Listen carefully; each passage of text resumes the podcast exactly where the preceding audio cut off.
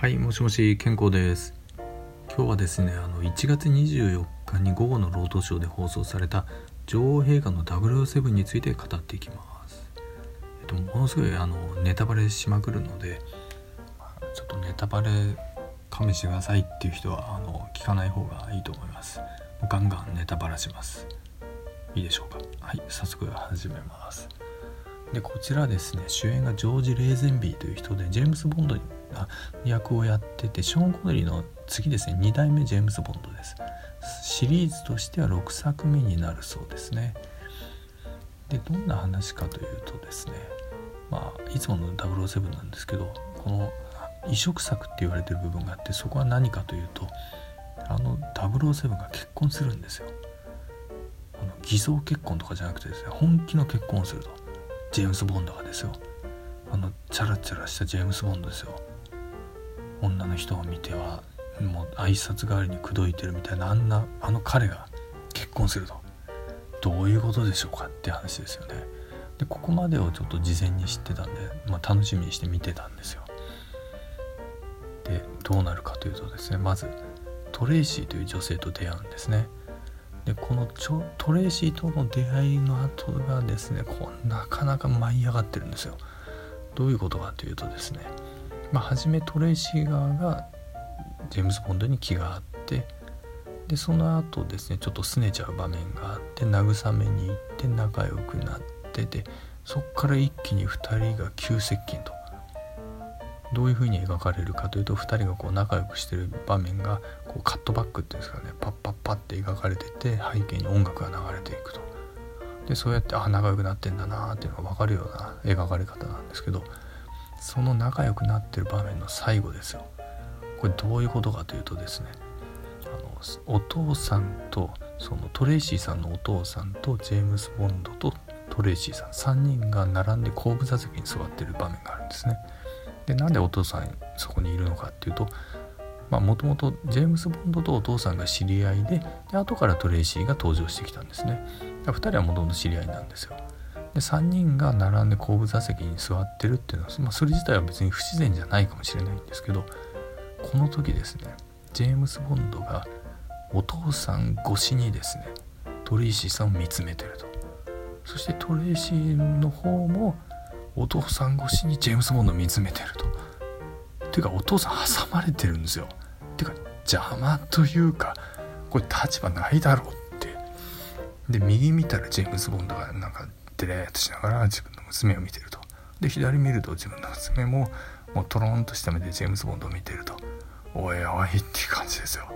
これ辛いよなってまあお父さん辛いよなって思って。でお父さんどうするかっていうともう黙って前見てると。それはそうですよ。見るとこないですもんね。前見ながらあのどうしたんでしょうかね。運転手の後頭部でも見つめるしかなかったんじゃないかっていう。まあなんかいたたまれない場面がありました。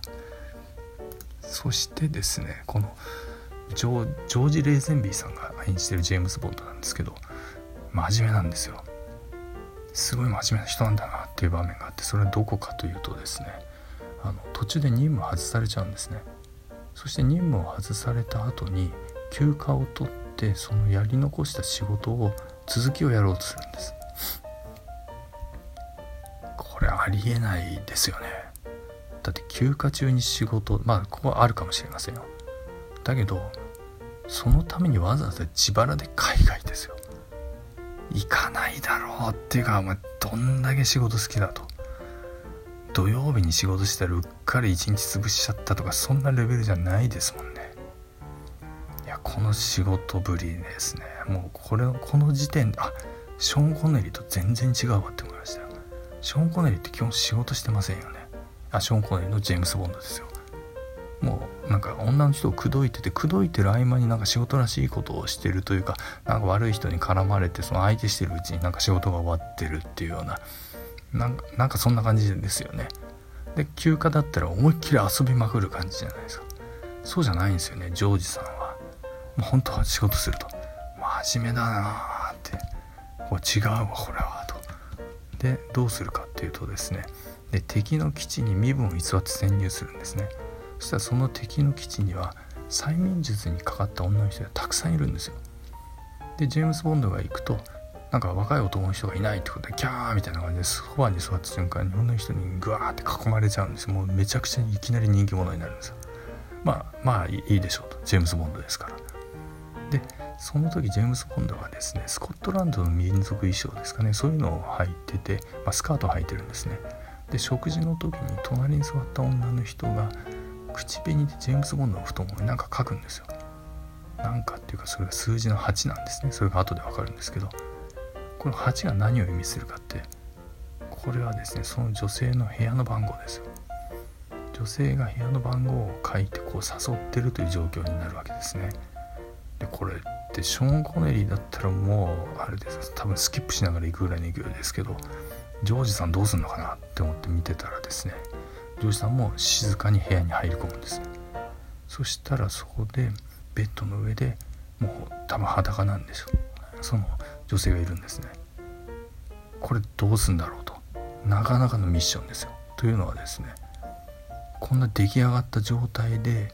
敵の秘密を聞き出して何もせず出ていくことってこれできんのかねってジョージさん。ジョジョージさんじゃないですね。ジェームスさんと。どうするジェームスって。このミッションどうクリアするって。って思って見てたらどうするかっていうともういきなりそんな女の人の隣に寝ちゃうと。ええジョン・コネリーと変わんないじゃんっていうとこなんですよ。まあまあでもここはジェームズ・ボンドだしまあまあいいかと。トレーシーどうなってんだよってちょっと思ったんですけどまあそれはいいでしょう。このこの場面ではと思ってまあとりあえず流して先に進みました。でその後敵に捕まって逃げ出してで逃げ出してるところにまた偶然このスキー場でですねトレーシーに再会して一緒に逃げるんですね。で一緒に逃げて小屋みたいなとこに行くんですよ。でそこでまあ逃亡が一息つきましたって時でそしたらここでトレーシーにジェームス・ボンドが言うんですよ諜報部員っていうのは他人と関わりを持っちゃいけないんだと。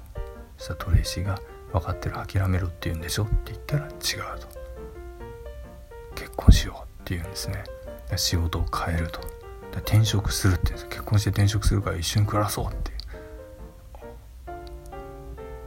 すごいな言ったなと思って。でこの後2人で逃げるんですね。でそして逃げて逃げてただ敵も追いかけてくるんですよ。これ幸せの絶頂でこれ死んじゃわないのかなってちょっと思ったんですけど途中死にそうな場面もあるんですけどそうはならずに、まあ、彼女だけ捕まっちゃうんですね。でジェームス・ボンドは1人とりあえず脱出ができましたと。で今度はもうトレイシーを助けるとあと敵を潰すために基地に今度攻撃を仕掛けるんですよ。するとここで初めて007のあのおなじみのテーマ音楽が流れる。これタイミングが絶妙だと思いましたね。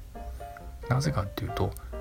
前半にですね流れてたらですねジェームス・ボンドと思って見てるうちにななんか違う違う違うぞっていう風な感じでなんか全然すごい遠いところに着地してたと思うんですよ。そうじゃなくてジェームス・ボンドの映画と思って見ているうちになんか知らないけど気が付いたら違う映画のつもりでずっと見てたんですね。そしたらここでテーマミュージックが流れてあそうだよ。これジェームズ・ボンドだよなっていうふうにこう我に返るという。あそうだそうだっていうこうなんか納得感というかすごい遠回りなんですけどなんかたどり着いた感がすごくあったんですね。おーってやってやっとこうテンションが上がる感じになるんですね。で無事にあのトレイシーさんを救出してで敵をやっつけましたっていうところなんです。でああよかったよかったと。でこの後ですね結婚式の場面になるんですよ。であ結婚式なんだと。プロポーズをして終わるのかと思ったらちゃんと結婚式するんですよね。あすごいなと思ったのはこれってあれってこの後の007って結婚してるっていう設定なんかあったっけと。もしかしたら語られてないあのミッションインポッシブル状態ですかね。トム・クルーズ結婚してるあのイーサン・ホークですけど結婚してるっていうんですけど3で結婚してるんですその後結婚の話が一切出てこないと。私生活どうなったんだろうっていうのがすごい謎なんですけど、まあ、結婚はちゃんと描かれてるんですよ。だからジェームズ・ボンドは実は結婚してるんだと思ったんですそれかまあ違う時間軸の話なのかどうなんだろうと思って見てたんですね。そしたら結婚式の後ですよ。倒したと思った敵がまた襲ってきてジェームズ・ボンドを銃で撃ってくるんですね。その時巻き添えを食ってトレイシーさんが撃たれて死んでしまう。そしてジェームズ・ボンドはトレシーを抱きしめてそのまま泣き崩れるというそれでエンディングですよ。え？って。なんだこの後味の悪いエンディングがあって。そこがちょっとびっくりだったんですよ。でただですねこれあのアクション映画としてはなんかちょっとないなっていうエンディングなんですけどこれ007映画として見るとこれ重要な話なんじゃないかなってちょっと思ったんですね。何かっていうと結局好きな人をこう失ってしまってだからもうその人の影を追い続けてるんだけど誰と誰と仲良くなっても結局は安定しないと。人間関係が不安定。で次から次へと女の人を口説いてるけど全然本気になれない人。なんかすごい心に闇を抱えた人っていうような解釈が成り立つと。なんかすごい深読みかもしれませんけど多分そそういう解説が成り立つんですよ。でなんでそう思ったのかっていうとあの